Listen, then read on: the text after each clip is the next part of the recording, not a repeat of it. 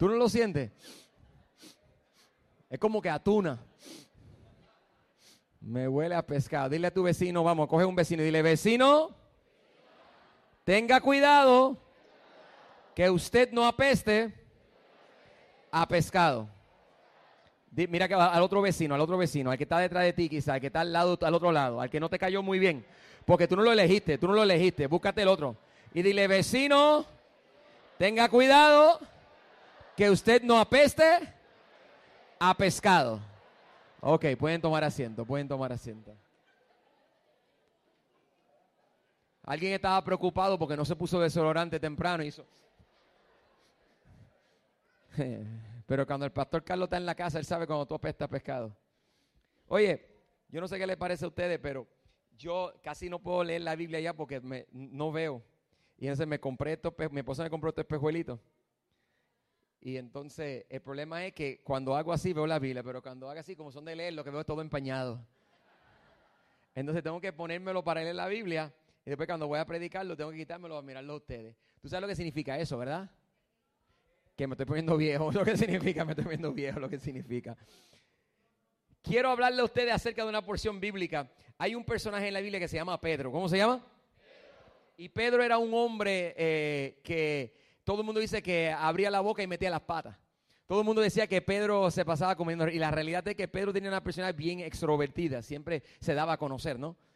Pero Pedro tiene una cualidad bien poderosa. La Biblia dice que Pedro caminaba por las calles y que la sombra de él, solamente la sombra sanaba a la gente.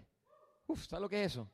Solamente la sombra sanaba. Yo tengo un dolor aquí en el, en el, en el trapecio superior izquierdo, derecho, izquierdo, sí, izquierdo. Y, entonces una hermana de Puerto Rico, una discípula mía que amo muchísimo, Milaida, vino de vacaciones hace un tiempo atrás y, me dijo, ay, tengo un pasmo. Yo le di a ella Bengay. Y entonces ella, tú sabes, los remedios en otros países son bien diferentes. Que si tenemos que si aceite de culebra, que si, que si tenemos, ¿verdad? Que si aguamate de qué sé yo qué madre, tenemos de todo, tenemos de todo. Y entonces ella me envió algo que se llama plasma sol que me dijo, mira, esto tiene un cuento que sé yo que me lo mandó con el marido. Y, y, ella no vino, el esposo me dice a mí, a ella que vote el venga y eso, que eso no sirve, eso es para gringo, que use, use esto, que esto es del país. Y me trajo una crema y anoche eh, eh, eh, me, me, estaba dando un sobito así. Y entonces el, el, olor era tan y tan y tan y tan fuerte, tan y tan fuerte. Y mi esposa me dice antes de acostarme, me da un besito y antes de acostarse me dice, mira, procura bañarte por la mañana antes de ir a la iglesia, ¿viste?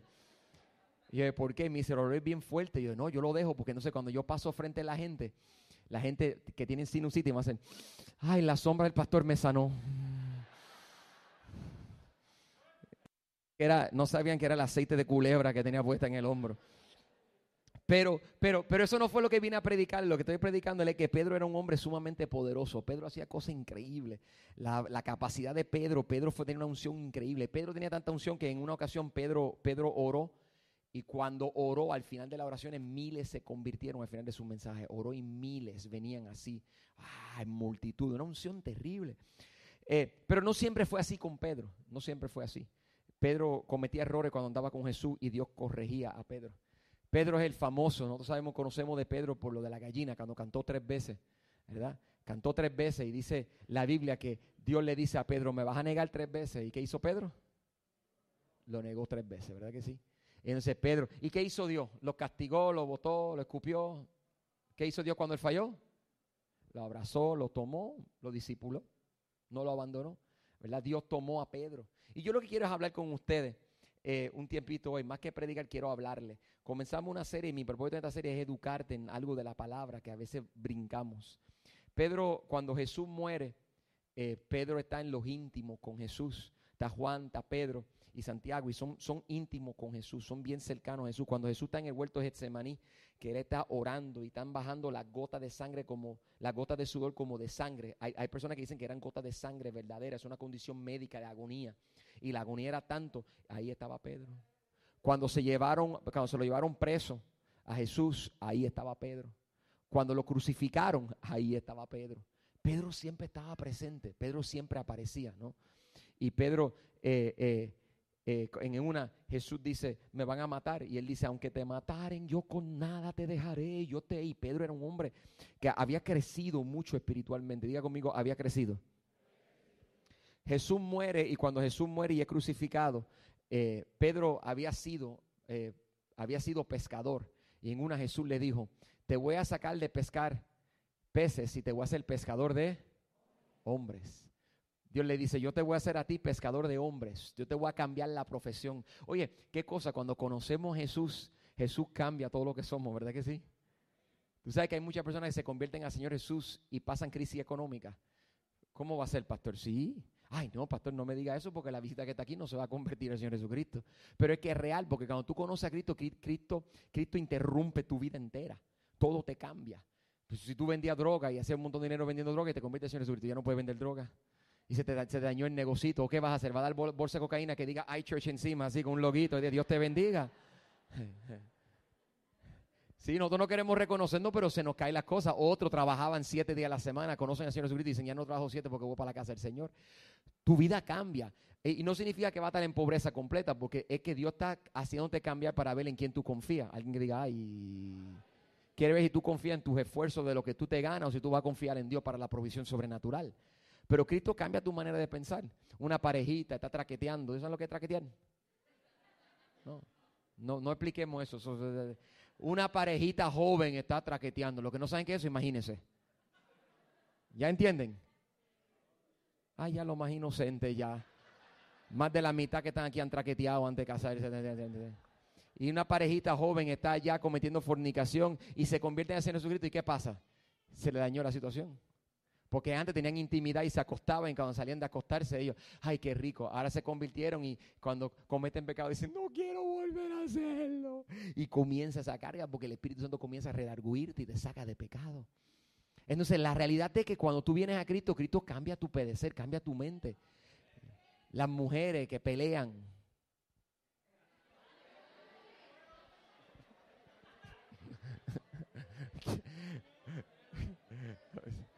hubo, como un minuto de silencio de muerte entre esa frase y la próxima.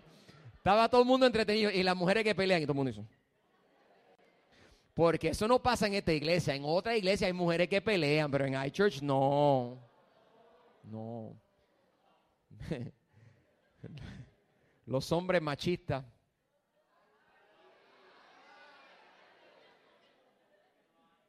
Ve que yo hablo de las mujeres Digo las mujeres que pelean y los hombres hacen silencio. Le digo, y los hombres machistas, la hermana empiezan, ¡ah! Eso es, predícalo, pastor. Se dejan sentir. Los hombres tienen que aprender de nuestras hermanas. Pero el, negocio se te cae, la, forma de tu actuar se te cae, ¿verdad? Porque Dios transforma tu vida. Y el hombre que eras ya no eres, ¿verdad? La Biblia dice que de modo si alguno está en Cristo, nueva criatura es. Las cosas viejas pasaron, ya no son, ¿verdad? La vida cambia tú comienzas a pensar diferente, tú comienzas a actuar diferente. Y entonces una vez que tú comienzas a cambiar, tú no puedes volver a ser quien eras. No puede, ya no es lo mismo. Cambia. Pero aunque tú no puedes volver allí y las cosas son nuevas, ¿por qué será que tendemos a volver para atrás? ¿Por qué? ¿Por qué lo hacemos? Mira esto, Jesús murió, resucitó, pasaron, pasó como un mes. Y un mes más tarde, Pedro, el hombre lleno de unción, Juan capítulo 21, versículo 3. Para los que me van a seguir, los que no pueden verlo en pantalla. Juan 21, 3. Mira lo que dice Pedro, Simón Pedro. Mira lo que dice. Se reúne con todos los discípulos y le dice, le dice a los discípulos, me voy a, me voy a pescar. Quizás tú no entiendes la connotación y la fuerza de eso, pero eso está fuerte. Porque él le dice, me voy a pescar. Dice, pastor, ¿y qué tiene que ver? ¿Qué hace este hombre regresando ni que a pescar? Dios le derramó unción, le dio poder y él regresa a qué?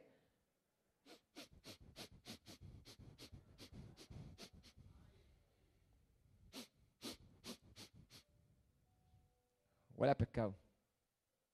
Entonces dice, me voy a pescar, dijo Simón Pedro. Y mira lo que pasa. A mí no me importa que Pedro se vaya a pescar.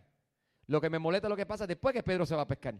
¿Qué pasa después que Pedro se va a pescar? Los discípulos dicen, nos vamos nos vamos.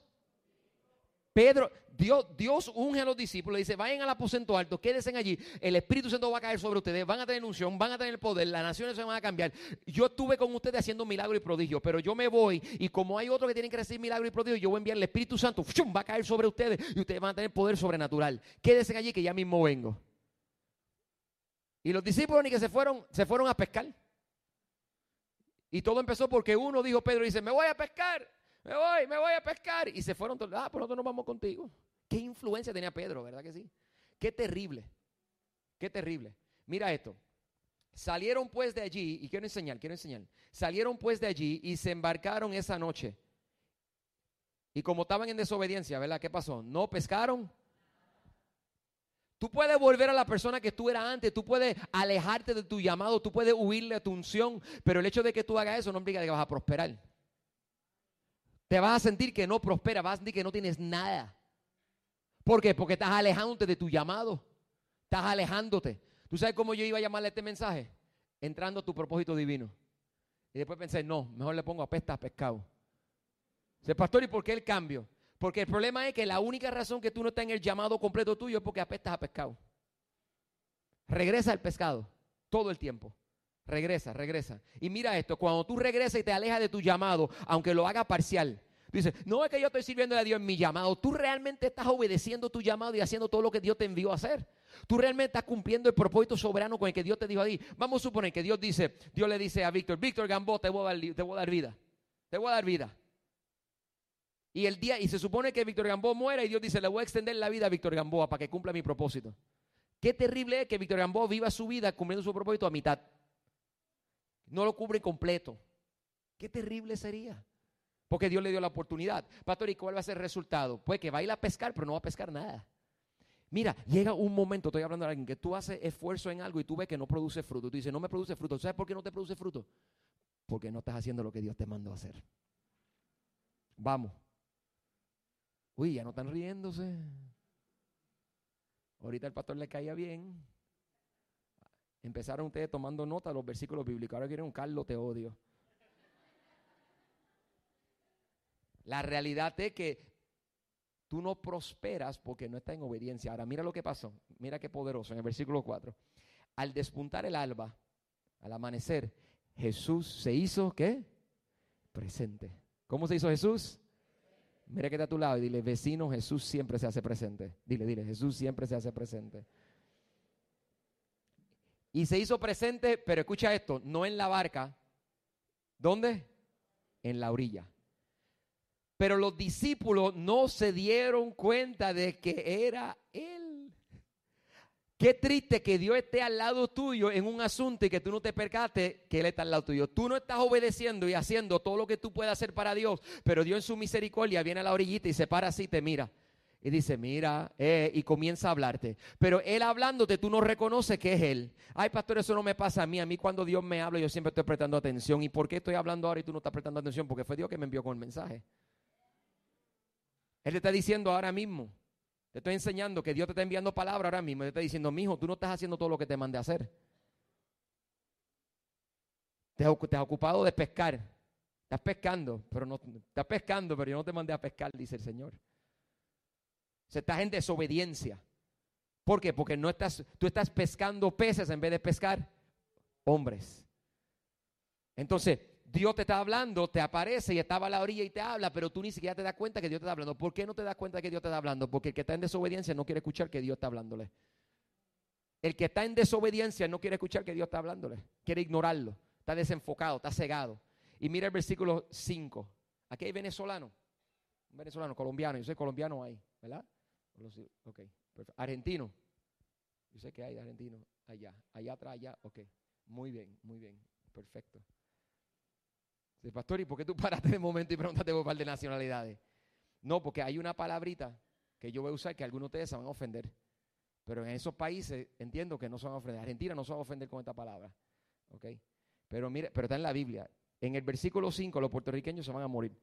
Eh, en el versículo 5 dice, que Jesús miró a ellos y le dijo, él, él, Jesús estaba a la orilla con ellos y ellos no se dieron cuenta. Y entonces Jesús dice, muchachos, ¿no tienen algo? ¿No tienen algo de comer? Es una pregunta burlona. ¿Cómo, pastor? Oh, sí. Es que usted se imagina a Cristo Jesús así, caminando en el aire todo el tiempo con una sotana blanca. Por eso es que tu relación con Dios no es buena. Porque tú lo tienes tan y tan y tan lejos de ti que tú no puedes ni siquiera acercarte a Él. Pero para mí Jesús aquí está burlándose de ellos. ¿Cómo que está burlando, pastor? mira a ver, Él lo mira a ellos, llevan pescando toda la noche. Y lo mira y le dice, ¡Hey! Muchachos, ¿tienen algo ahí? Lleva la noche entera. ¡Ey! ¿Qué pasa? ¿Se le olvidó cómo pescar? Dice, ay, pastor, Jesús no está haciendo. Jesús está tripeándoselo.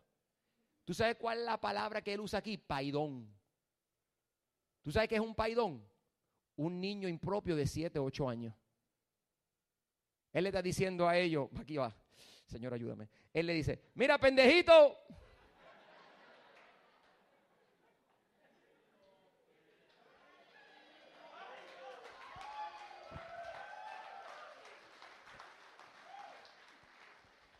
Y yo sé lo que ustedes están pensando, pastor, tú no puedes decir eso. No, es que, es que si, los que son del país saben que, son, que, es un pendejito. digo, en, en, esos países. En esos países, ¿qué es un pendejito? Un pendejito es un escuincle que se dice en algunos países. Yo no puedo ni pronunciar eso, escuincle. Un escuincle majadero. ¿Cómo dice en tu país? ¿Cómo? Chamaco.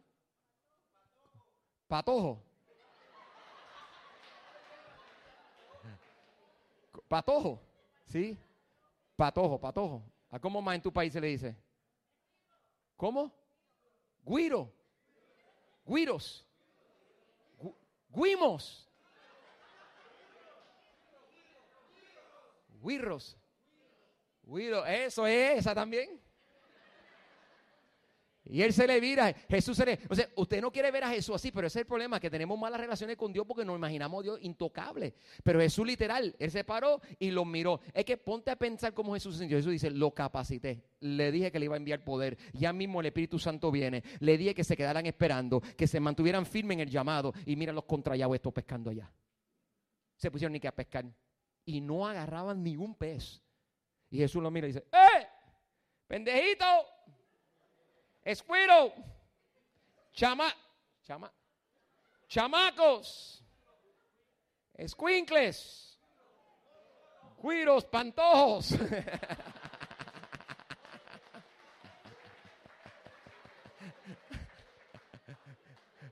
¿Me están entendiendo? ¿Me están entendiendo? ¿Puedo decir un amén? Cristo se lo está tripeando. Cristo se lo está tripeando a ellos. Cristo está allí, Cristo está tripeando, está, como que eh, lo que le faltaba era tarados, imbéciles. Él está diciendo, pero ustedes no piensan, están actuando como unos niños pequeños. Eso es lo que le está diciendo. Él dice, ustedes están actuando como unos niños pequeños. Me morí yo y ya. No se te dio una cosa y ya te están muriendo. Se te olvidó tu llamado. Volviste para atrás a quien tú eras. ¿Te crees que vas a ser rico pescando peces? Te vas a morir de hambre, es lo que vas a hacer. Te voy a comprobar que tú puedes mirar para atrás, pero no vas a prosperar. Como único tú prosperas conmigo. Pastor, ¿y cómo tú sabes eso? Sigue leyendo conmigo. Le dice, muchacho, no tiene nada de comer. No respondieron nada. ¿Por qué no respondieron? Porque ellos no era Jesús. ¿Y cómo los de la barca se reaccionaron? En lo de la barca está diciendo, ¿qué quedará el imbécil este? Ni que está burlándose de nosotros. Se decía, no, está burlándose aquel que está en la orilla, el imbécil está burlándose de nosotros. Parece que era uno que sabe que nosotros éramos los que seguíamos a Jesús y que Jesús ya no está. Parece que está burlándose de nosotros. No le contesten, no, ignórenlo, ignórenlo, ignórenlo. Porque si le hacemos caso, se sigue burlando. Vamos a ignorarlo, vamos a ignorarlo, vamos a ignorarlo. No le hagan caso. Estaban ciegos. Porque era el mismo Jesús. Entonces mira esto. Dice, mira, tiren la red de la barca. Tiren, tiren la red a la derecha y van a pescar algo. Y los discípulos tienen que estar, este, que este imbécil que está en la orilla. Ay, pastor, no hable así de Jesús, pero es que ellos estaban bien apartados, pensando equivocados. Este, mira, ni que, ni que tire a la derecha, que sabe, nosotros llevamos el día entero, nosotros éramos pescadores, nosotros se cree que nosotros solamente seguíamos a Jesús. Nosotros antes de seguir a Jesús éramos pescadores y sabíamos lo que estaban haciendo. Nosotros te hemos tirado y hemos tirado y no hay nada, ignórenlo, ignórenlo. ¡Eh! Muchachos, créanme que yo sé yo sé, tírenlo a la derecha. Y entonces los discípulos estaban allí pensaron, ni que a la derecha, a la derecha. Y uno dijo, mira, tíralo, porque es que si no, no se cae, no se va. Tírala, tírala, tírala, tírala, tírala. Y, y, y tiran la, la malla a la derecha. Jesús sabe cómo prosperar. Jesús sabe cómo prosperar. Voy a repetir eso una vez más, a ver si alguien lo entendió. Jesús sabe cómo prosperar. Tiren la red de la derecha de la barca y pescarán algo. No te olvides que Jesús sabe. Así lo hicieron y era tal la cantidad de pescados que ya no podían ni siquiera sacar la red. Cuando tú decides obedecer a Jesús, tú vas a prosperar en todo lo que emprende. Habrá alguien que pueda decir amén, darle un aplauso a Dios por eso. Vas a prosperar en todo. Vas a prosperar en todo. Entonces mira esto, mira esto, sigo, sigo, sigo. Dice la Biblia que de momento uno, no me gusta cómo está parafraseado esto en versículo 7, pero lo voy a leer. Es el Señor, dijo a Pedro, el discípulo a quien Jesús amaba. ¿Quién se despercató que era Jesús? No, mírenlo bien. Por eso es que no me gusta leerlo así porque confunden. Es el Señor, dijo a Pedro, el discípulo que Jesús amaba. ¿Quién lo dijo? El que Juan, el que lo amaba. Estaban en la barca y Juan estaba en la barca y tírala a la muchachos. Mira, han comido algo. están burlando. Mira, cogieron algo, muchachito. No. Mira, no, no, nada. Ay, pero qué incordio. Tírala a la derecha. Ay, pero este hombre. Tírala a la derecha. Ay, pero qué, insoportable. Escúchame, yo sé lo que estoy diciendo, yo sé cómo prosperar, yo sé cómo hacer las cosas, yo sé cómo bendecirte, tíralo a la derecha. ¡Fua! Lo tiraron a la derecha. Cuando de momento ven que no pueden ni siquiera levantar la red, los demás no se han percatado, ninguno, excepto el que amaba a Jesús, porque el que ama a Jesús se percata cuando está en desobediencia. El que ama a Jesús sabe cuando está haciendo algo que no es lo que Dios lo mandó a hacer. El que ama a Jesús sabe cómo percatarse cuando está en desobediencia. No le hizo falta ver el maestro, le bastó suficiente con saber que a pesar de que él murió iba a resucitar, le bastó y de momento sin mirarlo, porque no lo veían, estaba en la orilla. De momento Juan dijo, ay, es el Señor, es el Señor, porque él sabía que pastor porque hicieron un milagro. No, él sabía no solamente por el milagro, es que él sabía que él amaba a Dios y él sabía que el que ama a Dios y sigue a Dios y obedece a Dios prospera. Él automáticamente, Juan dijo, yo sé la fórmula. La fórmula es, él me dijo, tira a la derecha, yo lo tiré a la derecha. Me dijo, tira, yo lo tiré. Él me da instrucciones, yo obedezco, porque cuando yo obedezco las instrucciones, trae prosperidad. Y, yo sé, yo rápido, Juan dijo, yo no lo veo desde aquí, pero yo sé que cuando obedecíamos a Jesús, el Señor Mira, él no dice Jesús, él dice es el Señor, es el amo. Él lo que está diciendo, él es el amo de los peces, es el amo del agua, el amo del cielo, es el amo de todo. Él dijo tira y salieron. Y entonces Juan está reconociendo, ¿por qué? Porque el que ama a Dios sabe cuando está en desobediencia. El que ama a Dios, escúchame, aún siendo pastor, yo que amo a Dios, yo puedo estar haciendo 20 cosas bien. Y si estoy una área que yo no he respondido a Dios y que yo sé que no he respondido a Dios, yo lo reconozco. Ahora, el problema yo no sé si tú lo reconoces. Si tú, tú dices, no, pastor, yo no hago esto mal, yo no hago daño, yo no fumo, yo no bebo, yo no le pego a mi mujer, yo no cometo adulterio, yo no tengo fornicación. Entonces tú te crees santo, pero el problema es que dentro de tu vida tú sabes cuando Dios tiene algo más grande para ti y tú no estás en completa obediencia a eso. Los que aman a Dios lo saben. El que no ama a Dios actúa como si no fuera nada y ese me preocupa porque no se vive. No, yo estoy bien así como estoy. Esto es lo que yo doy. Esto es lo que yo doy. Yo estoy bien así como estoy. Y lo que me preocupa a esa persona es que esa persona pronto tarde va a perder la prosperidad, va a perder la bendición. ¿Por qué? Porque no está obrando de acuerdo a la voluntad de Dios, está obrando de acuerdo a su propia voluntad. Y entonces, cuando dice esto, aquí es que me sorprende esto. Aquí es que me, perpleja la mente. Este versículo es el que me... Es el Señor, dijo a Pedro, el discípulo a quien Jesús amaba. Tan pronto como Simón Pedro, el que dijo vamos a pescar, el que comenzó el acto de desobediencia, el que se fuera fuera de la voluntad de Dios, el que no estaba obedeciendo su llamado. Tan pronto como Simón Pedro oyó decir, es el Señor, se puso la ropa, pues estaba semidesnudo y se tiró al agua. Pausa, detente. ¿Soy solamente yo que me crié en una isla o este versículo no tiene sentido? La Biblia dice que hizo, se tiró al agua, ¿verdad que sí? ¿Y qué hizo antes de tirarse al agua? ¿Quién se pone ropa para tirarse al agua? Yo no soy yo que estoy loco, ¿verdad? Muchos de ustedes dijeron, pastor, no entiendo, se puso un traje de baño. No, pero espérate, está. dice, pastor que estaba desnudo. No, no, estaba semi desnudo, él tenía ropa puesta. ¿Quién se, quién, y más ellos que andaban con sotana? Se puso en ese hombre se quiere ahogar. Se puso la ropa para tirarse al agua. Yo, en todo caso, yo me lo imagino al revés. ¿no? Está pescando, tiene la malla, tiene, tiene su, su, su, su, su sotana puesta y está puesto así, está sentado, está con, toda la vestimenta, con todo lo que Jesús le dio, con todo lo que Jesús le honró, está ahí y mi meta me dice a mí que cuando escucha la voz le dice, Jesús, Jesús, y, y, se tiró al agua, pero eso no fue lo que hizo, se puso la ropa para tirarse al agua. Pastor, ¿y por qué se puso la ropa para tirarse al agua? Porque estaba avergonzado de donde él se encontraba. ¿Me está escuchando? Él estaba avergonzado que Jesús, que lo había vestido con vestimenta nueva, que Jesús, que lo había ungido y lo había seleccionado, ahora lo encontrara a él oliendo pescado en vez de pescando hombres.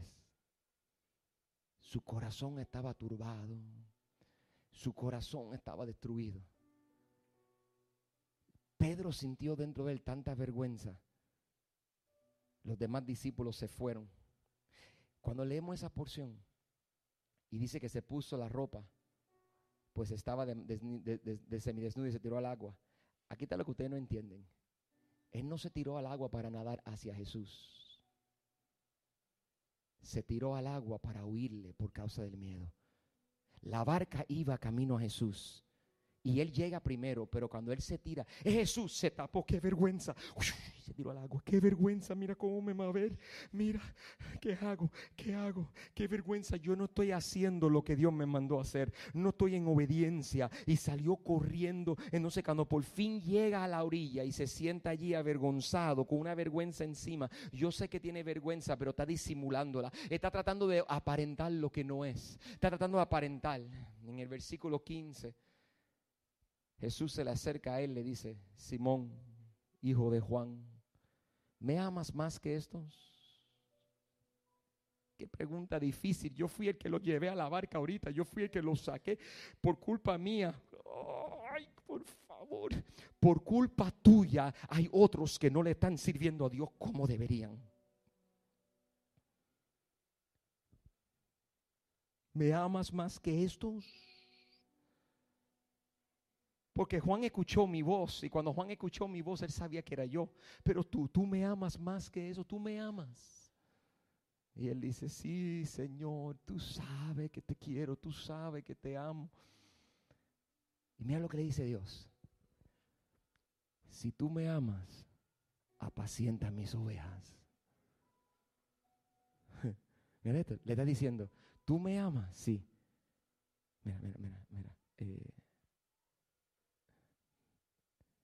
Puyi, yo amo esta iglesia. Yo amo este rebaño. Tú me amas a mí. Ama esta iglesia también. Eso es lo que Jesús está diciéndole. Jesús está diciéndole, ¿cómo es posible que tú me ames a mí y estés pescando cuando debería estar cuidando las ovejas? ¿Cómo es posible que tú digas que tú me amas a mí, pero a pesar de que tú me amas a mí, tú no puedes apacentar la grey, tú no puedes cuidar la grey? ¿Por qué? Porque te fuiste a ser pescador. Te importa más ser pescador que ser un apacentador. Le dijo, has abandonado tu primogenitura. yo te ungí. Tú me amas. Él le está diciendo, tú me amas. Si tú me amas, ¿por qué tú no estás apacentando? ¿Por qué tú no estás obedeciendo tu llamado? Entonces, él le dice, Señor, si tú sabes que te amo. Pues si tú me amas, muéstramelo. Apacienta mi oveja. Ahora, el que no cuida de la iglesia, el que no cuida de la iglesia, escucha, el que no cuida de las ovejas es una persona que hay que cuestionar si ama a Dios o no ama a Dios. Hay que cuestionarlo. Porque con la boca es fácil decir te amo, ¿verdad que sí? ¿Verdad que con la boca es fácil decir te amo? Señor, yo te amo, te amo, I love you. Comenzamos a adorar al Señor y te amo, te amo. Con la boca es fácil decirle. Pero tú amas la iglesia. Pastor, no, no amo la iglesia, porque la iglesia está llena de hipócritas. Pues perdóname, pues tú no puedes amarla, Señor. Tú no puedes decir que ama a Dios y no ama a sus ovejas, su pueblo, no, no lo amas. Lo desprecias. La razón que hemos despreciado la iglesia es porque la sociedad nos ha dicho a nosotros que la iglesia está llena de hipócritas, que hay falso allí y que hay un montón de mentirosos. Y es verdad, es verdad, hay. Pero eso lo hay donde quiera. Pero tú tienes que determinar, si yo amo al Señor, yo amo la grey, yo amo las ovejas, las protejo, les sirvo, les atiendo, me convierto en servidor, le doy mi todo al Señor, le sirvo al Señor, estoy en su casa, le estoy... Tú me amas, eso se le pregunta la segunda vez, como me preguntó a mí. Tú me amas. ¿tú me amas? Y yo le dije, sí, Señor, yo te amo. Sí, Señor, yo te amo. Y le dice la segunda vez que, apacienta mis ovejas. La tercera vez, versículo 17, le preguntó, Simón, hijo de Jonás, ¿me quieres? No me ames ya, por lo menos quiéreme, un poquito menos. A Pedro se le va a salir ahora, le dolió que por tercera vez Jesús le hubiera preguntado, ¿me quieres? Así que le dijo, Señor, Señor, tú lo sabes todo. Tú conoces que yo te amo, pero no estoy en obediencia a mi llamado. Tú conoces, Señor, que he vuelto para atrás. Tú conoces, Señor, que yo he hecho mi voluntad, no la tuya.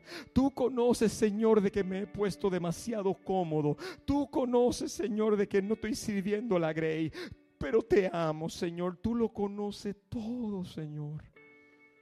Tú conoces mi corazón, Señor. Escucha esto, escucha. De veras Mira la respuesta de Jesús. De veras te aseguro que cuando, mira cómo corrige a Juan, a, Pedro, mira esto, mira si lo ves. De, veras te aseguro que cuando eras más joven, cuando tú eras un muchachito, cuando tú eras un bebé espiritual,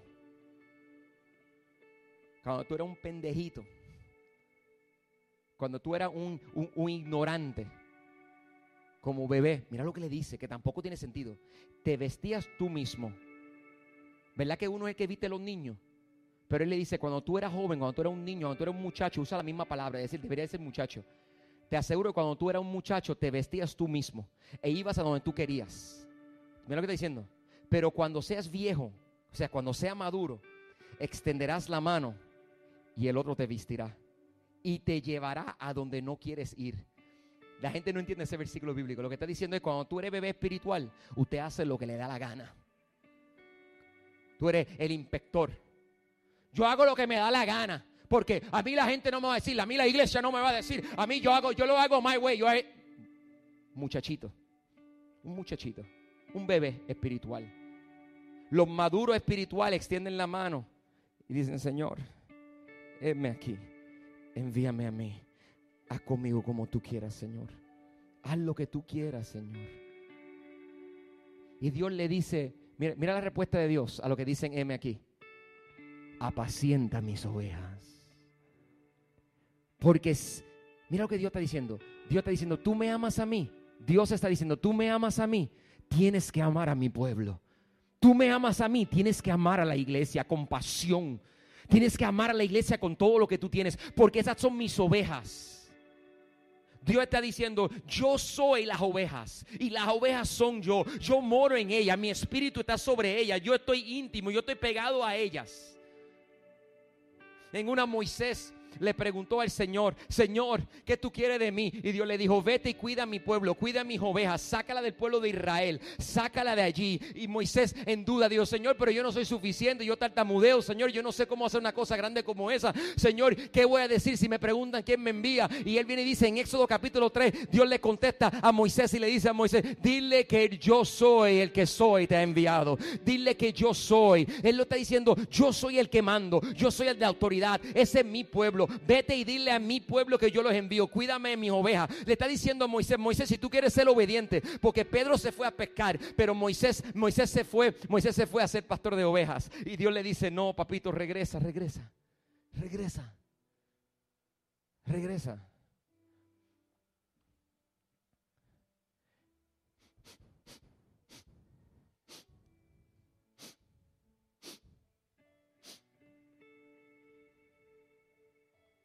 Perdónalo, Señor.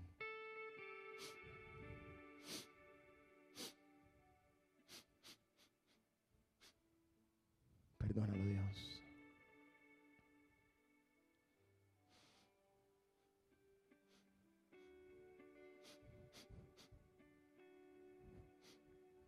Perdónalo, Dios. Porque tú lo separaste, tú le bendeciste tú le perdonaste y regresan para atrás a ser pescadores. Se conforman con, con estar toda la noche tirando red que no dan fruto, sintiendo un vacío por dentro. Pero Señor, yo creo que en esta noche, en esta habitación,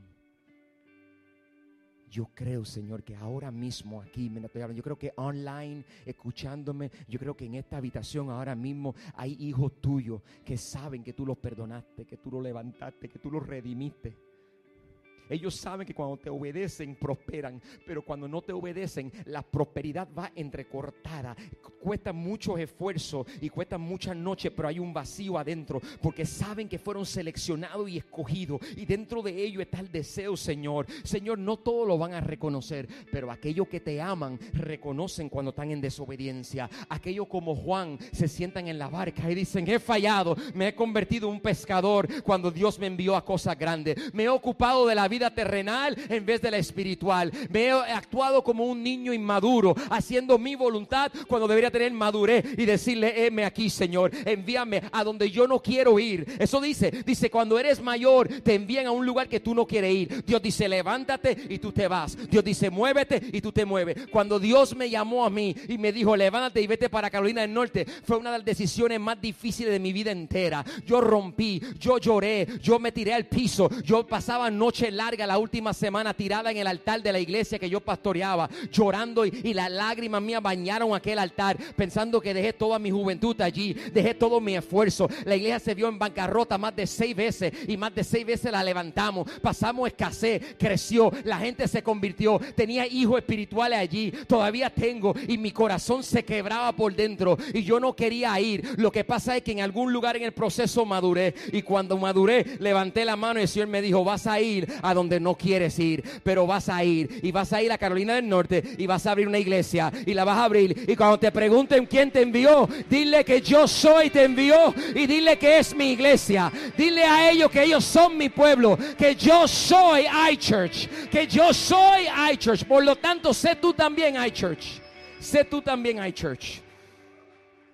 Entonces, cuando entro por la puerta del templo ahora, cada vez que tú entras por esa puerta, tú tienes dos opciones.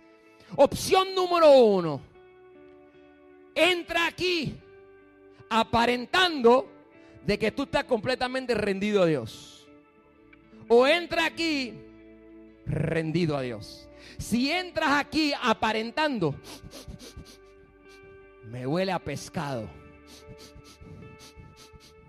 Ahora, si entra por la puerta como una persona que quiere madurez espiritual, que sabe postrarse y decirle, Señor amado, todopoderoso, aquí estoy con mis manos levantadas. Yo quiero hacer lo que tú quieras. Yo iré a donde tú me envíes. Yo no puedo seguir conformándome con ser pescador. Yo he visto los milagros. Yo comí peces sin ir ni siquiera al mar. Yo estuve allí cuando tú multiplicaste los panes y los peces. No sé cómo es posible que mi mentalidad se haya disminuido tanto a que yo esté haciendo las cosas en mi propio esfuerzo y usando excusa barata como un muchachito. Yo no soy un muchachito, yo soy un hijo tuyo. Yo conozco tu palabra y yo necesito de ti. Tú eres la iglesia, yo apacentaré tu grey, yo cuidaré tu rebaño, yo me postraré, yo lo haré, Señor. ¿Le amas? ¿La amas? ¿Lo amas? Cierra tus ojos, inclina tu rostro. Cierra tus ojitos, inclina tu rostro. Cierra tus ojos, inclina tu rostro. ¿Quieres escuchar a Dios? Cierra tus ojos. Escucha. ¿Me amas? Escucha.